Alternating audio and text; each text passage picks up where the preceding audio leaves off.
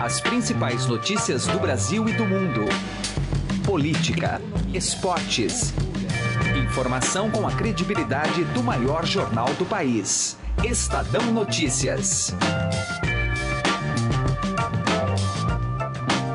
Olá, tudo bem com você? Eu sou Emanuel Bonfim e está começando a partir de agora mais uma edição do Estadão Notícias, nosso podcast com análises, entrevistas e informações sobre os temas mais importantes do momento no Brasil e no mundo.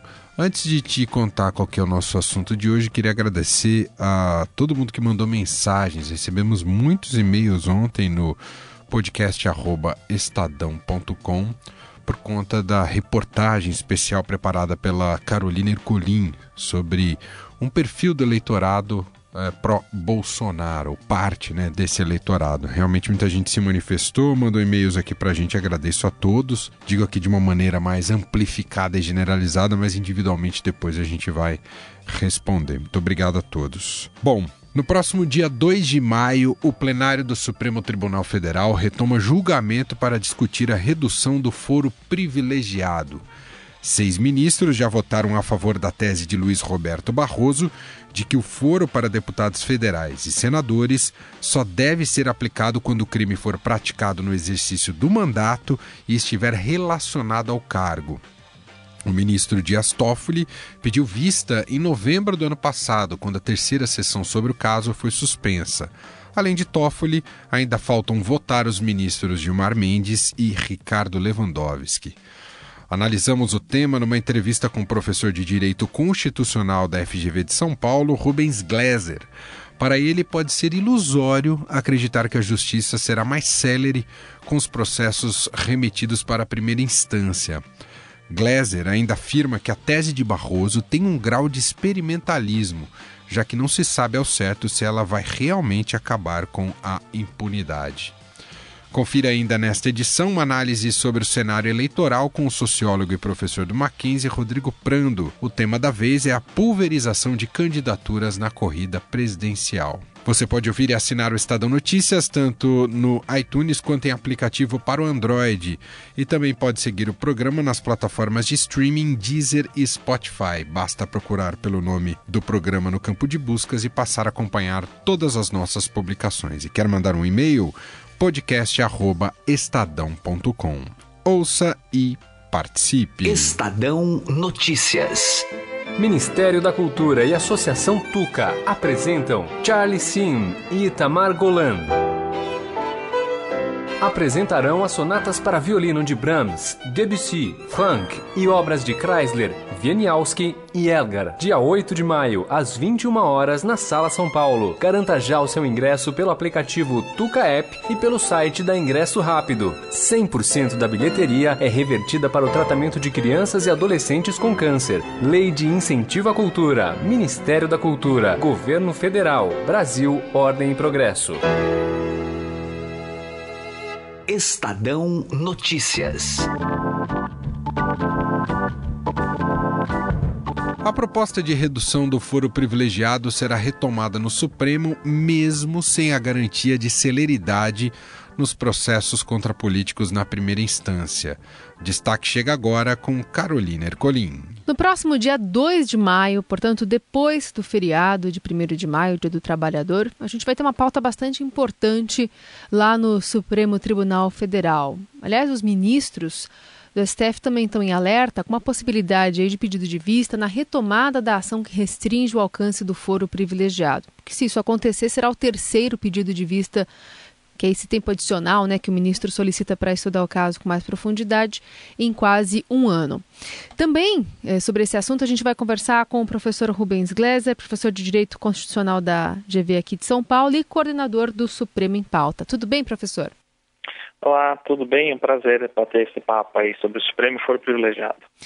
Bom, então a gente vai se basear é, num relatório do Supremo em Números é, sobre o que isso representaria na prática, né? Então, um, um dos desdobramentos desse, desse relatório é que a redução do foro privilegiado, pelo menos nos termos defendidos pelo ministro Luiz Roberto Barroso, manteria na corte apenas 5% das ações penais contra autoridades que tramitaram de 2007 a 2016. De fato, daria um bom alívio, mas apenas isso, professor? Bom, eu acho que tem um dado aí que não é, eu não acredito que seja tão conclusivo a esse respeito. Ah, no relatório produzido pelo Centro Supremo em Números, que é da FGV do Rio, eles dizem o seguinte, que as propostas de mudança das regras do foro privilegiado poderiam impactar 90 por, 95% das ações penais que também estão no Supremo. Mas o que é esse impacto que eles estão dizendo? O seguinte, ah, hoje não existem regras muito claras de quando que um processo, uh, se, um, se, um, parlamentar abre mão do seu mandato, se ele permanece no Supremo ou se ele vai para a primeira instância. Definiram todo tipo de tese para que permanecesse no Supremo ou ficasse indo e voltando, e, ou se vai e volta, depender do momento do processo. É um pouco caótico isso, não existe uma regra clara. Então, com essa definição, eles dizem o seguinte: apenas até hoje 5% dos processos começaram e terminaram no Supremo. 95% é, tiveram essas vindas e vindas. Então, eu entendo o relatório que diz o seguinte: não é que necessariamente 95% vão cair para a primeira instância, mas vão ter uma regra estabilizada de ficar ou descer do Supremo, evitando indas e vindas, evitando problemas é, tentam jogar uma certa luz sobre uma realidade que a gente não tem muito como prever, que é o que fazer com mudanças nas regras do foro privilegiado. E levando em conta esse, esse contexto, é, qual que é o. Enfim, a gente fala muito das das coisas boas que isso pode trazer em relação à celeridade de alguns processos em andamento. Uh, mas o, o, que mais pode trazer isso se for levada realmente à primeira instância a análise desses processos? Bom, acho que tem várias questões aí, né? Tem, tem muitas nuances no que, que faz o processo demorar no Supremo Tribunal Federal. E, e, o que, que é demorar também? Né? Esse mesmo relatório mostrou que os processos, todos os processos tá, nos últimos quase 20 anos, só aproximadamente 4% prescreveram. Então, 4% é, não houve punição porque ficaram muito tempo aguardando é, julgamento. Outra coisa é o seguinte: às vezes, alguns casos tem réus que têm os foros foro privilegiado, mas trazem vários outros que estão envolvidos com crime e não têm foro privilegiado. E isso, de certa maneira, demora também com os processos. Mas acho que a sua pergunta é a seguinte: bom, se nós baixarmos tudo para a primeira instância, vai ser mais rápido os processos? Não necessariamente. Eu acho que muitas vezes, quando nós, a população pensa em primeira instância, está pensando que vai ter uma série de operações lava-jato no país. Não é necessariamente verdade, porque a Operação Lava Jato tem não só atores com conhecimento específico sobre lavagem de dinheiro e corrupção, mas ele tem um suporte muito grande é, estratégico, logístico dentro da instituição, de cobertura e suporte da mídia, de suporte de apoio popular. É, se você manda tudo para o foro privilegiado, você pode criar algumas situações também em que a pessoa que tem esse poder de destaque, esse cargo importante na República, possa exercer pressão sobre os juízes de primeira instância que não estão tendo visibilidade, por exemplo, na mídia, nem sequer tem ah, os órgãos de investigação um suporte para realizar ações como ocorre na Operação Lava Jato. Então, acho que o voto, a proposta do ministro Luiz Roberto Barroso de uma modificação pontual no sistema é, de alguma maneira, permitir um certo experimentalismo para que então, uh, testando algumas situações, abdicando um pouco das regras de foro privilegiado, que tipo de consequência isso vai gerar? Se vai gerar um sistema mais republicano ou se haverá uma distorção que aumentará, por exemplo, a impunidade. Uhum. E, e é importante levar em conta também a atuação e o poder de persuasão e sedução que, essas, que esses políticos com foro privilegiado terão na primeira instância. É, eu acho que é não só de persuasão, mas é, de pressão política mesmo. É, o ministro do Supremo Tribunal Federal está no topo da carreira dele, tem visibilidade, tem garantias. É, é difícil exercer pressão sobre o ministro do Supremo Tribunal Federal. É, com, um, um juiz de primeira instância está numa situação muito frágil, muito mais vulnerável. É, e está totalmente sujeito a depender de situações, às vezes, de municípios, a, sujeito a pressões locais, no dia a dia. É por isso que foi criado, inclusive, o Instituto da Federalização de Crimes de Violação de Direitos Humanos, que se entende o seguinte, quando você tem um caso de violação grave de direitos humanos, você tira da Justiça Estadual e manda para a Federal, para justamente que aqueles órgãos de investigação e de julgamento estejam menos sujeitos a pressões dos poderes locais. A capacidade de um senador ser processado no seu município de origem é uma pressão e uma capacidade de exercer poder em bastidor que não deve ser ignorada. E, e só para concluir, professor, até o momento a gente tem 8 a 11 né, nessa votação a favor é, da tese de, de, em relação à, restrição do alcance do foro privilegiado. Então, é, além do voto do ministro Dias Toffoli, que pediu vista no ano passado, ainda faltam votar os ministros Gilmar Mendes e Ricardo Lewandowski. O senhor imagina que exista mesmo esse temor de, de, um, de uma nova possibilidade de pedido de vista? Olha, é possível, né? essa altura é uma prerrogativa. O que me pareceu de disposição do ministro Dias Toffoli foi eventualmente permitir que essa deliberação fosse tomada pelo Congresso Nacional, que à época corria também com um projeto para reduzir ou até mesmo, até mesmo extinguir o foro privilegiado, uhum. algo que parou assim que a discussão no Supremo Tribunal Federal foi paralisada. E eu imagino que, irá, que o ministro irá fazer uma contraposição com levantamento de dados também, porque muitas das, das, suas colocações à época em que ele realizou o pedido de vista é que ele tinha a impressão de que os processos penais no seu gabinete eram uma minoria, que poderiam ser administrados de alguma outra maneira, que não afetassem, enfim, as regras de foro privilegiado, que tinham que ser discutidas não no Supremo, mas pelo Legislativo. Então, a sessão, que vai ser retomada em maio, dia 2 de maio, acho que vai trazer uh, uh, vários elementos de debate. Eu imagino que a votação também vai ser bastante longa. Então, nada garante que ela vá terminar aí no próprio dia 2, mesmo com essa maioria formada. Uhum. Muito bem, conversamos com o professor Rubens Gleiser, professor de Direito Constitucional da FGV aqui de São Paulo e coordenador do Supremo em Pauta. Obrigada mais uma vez por atender a gente. Eu que agradeço, um abraço a todos. Estadão Notícias. Política. A pulverização de candidaturas de centro à presidência da República pode levar a uma polarização entre os extremos, como ocorreu na última eleição municipal do Rio de Janeiro em 2016. A análise é do sociólogo e professor da Universidade Mackenzie, Rodrigo Prando, que conversou com Raíssen Abac. Vamos ouvir. Cenário pré-eleitoral brasileiro é nosso assunto aqui para uma entrevista com o sociólogo e professor da Universidade Mackenzie, Rodrigo Prando. Obrigado pela presença, Prando. Prazer, Heisen. A gente tem visto aí pesquisas eleitorais recentes demonstrando uma dificuldade de, das chamadas candidaturas de centro. Né? O ex-presidente Lula, mesmo preso, aparece ainda na liderança, caiu, mas na liderança, na última pesquisa da Datafolha. Já é Bolsonaro aí variando de 15% a 17%. E o chamado centro, né? É, que tem vários candidatos aí, uma pulverização está com mais dificuldade. Qual a sua avaliação desse momento? Bom, é, isso é claro. Essa pulverização, então, tantos candidatos ali nesse chamado centro, ele vai, no fundo, deixar é, o eleitor, por enquanto, confuso. Mas eu tendo a crer que para o meio do ano e um pouquinho mais, talvez agosto, aqueles menos competitivos acabam se retirando e eles estão agora fazendo esse balão de ensaio porque no fundo estão precificando seus apoios políticos futuros, né?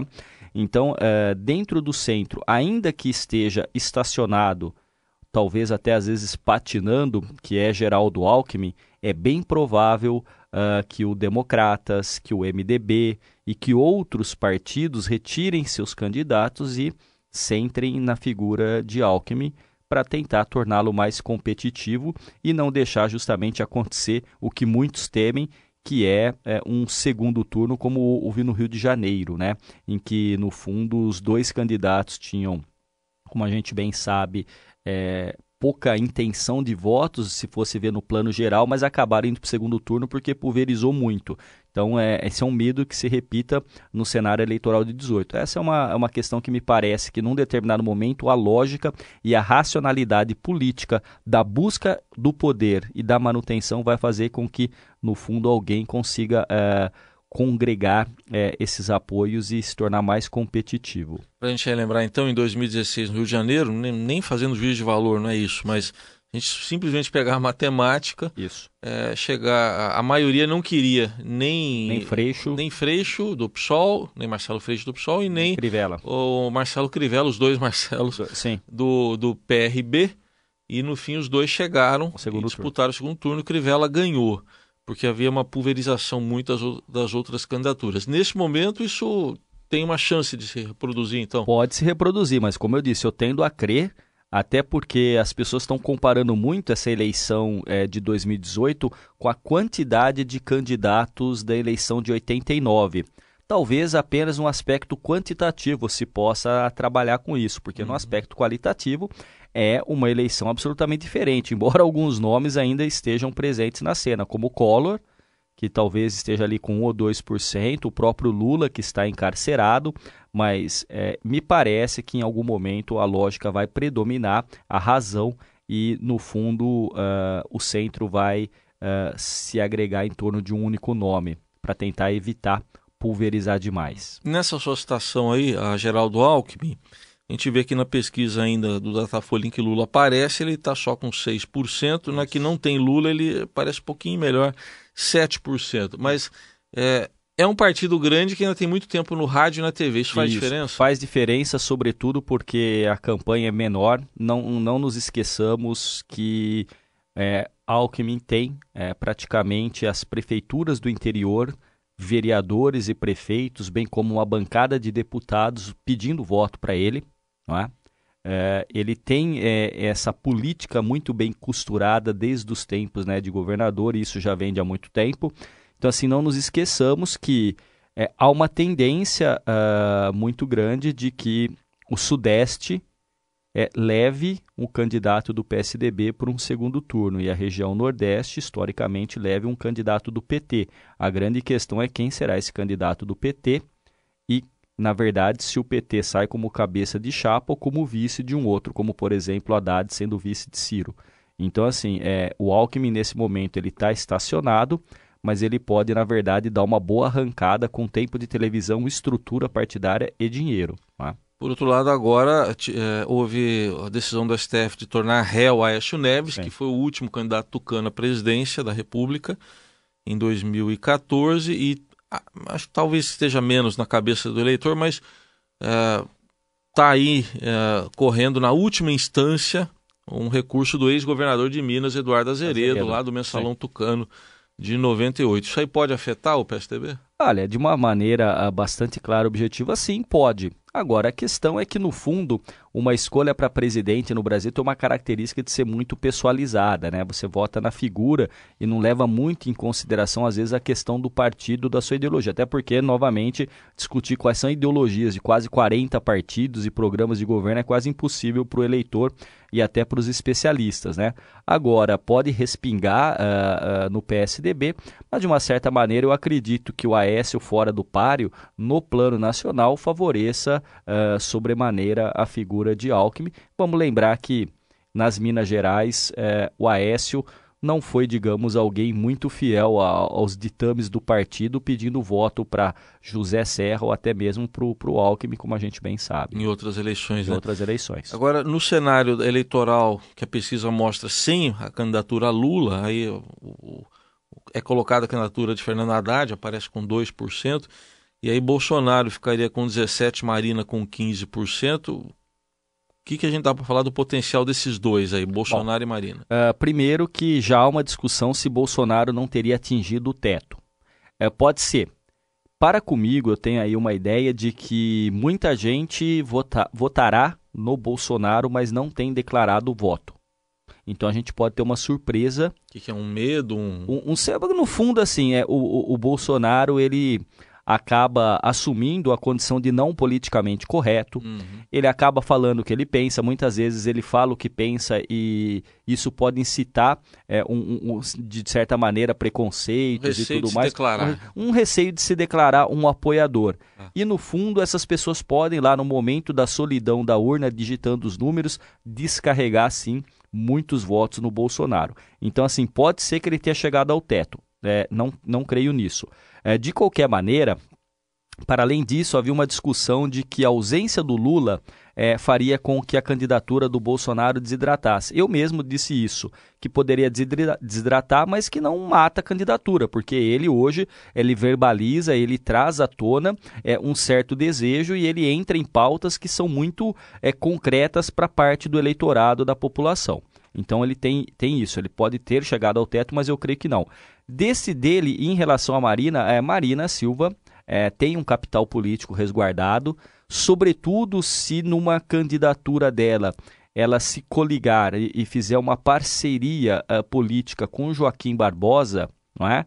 é? ela pode sair engrandecida e nas projeções de cenários de segundo turno, Marina vai muito melhor que a maioria dos outros candidatos. É? Joaquim Barbosa que apareceu muito bem nessa Isso. pesquisa com 8%. 8% é mais do que o, o, o governador Geraldo Alckmin. Não é? Agora, a grande questão é que no debate, na campanha, se o Bolsonaro, por um partido tão pequeno, teria fôlego, eu acho que é mais difícil. Ao contrário, o Alckmin tem mais fôlego. Agora, tem um outro elemento que a gente não sabe ponderar de antemão, que é o papel que as redes sociais vão jogar nessas eleições. E no campo das redes sociais, o Bolsonaro está muito à frente que os demais. Ele tem um percentual enorme, né, alguns milhares de seguidores que são espontâneos, estão ali porque querem e não recebem. Que a gente sabe que muito candidato tem seguidores, mas tem um robozinho ali que é um programa que fica uh, criando e comprando seguidores. Tudo bem, essa análise atual aí do quadro pré-eleitoral brasileiro feita pelo sociólogo e professor da Universidade Mackenzie, Rodrigo Prando. Obrigado pela presença, até uma próxima. Obrigado, um abraço a todos. O Estadão Notícias desta terça-feira vai ficando por aqui. Contou com a apresentação minha, Emanuel Bonfim, produção de Gustavo Lopes e participação de Carolina Ercolim e Raíssen Abac. O diretor de jornalismo do Grupo Estado é João Fábio Caminuto. De segunda a sexta-feira, uma nova edição deste podcast é publicada. Tem tudo no blog Estadão Podcasts. Estamos também presentes na Deezer, com este e todos os podcasts do Estadão, e também no Spotify com este Estadão Notícias. Você pode mandar um e-mail para a gente no podcast estadão.com. Um abraço para você, uma excelente terça-feira e até mais. Estadão Notícias.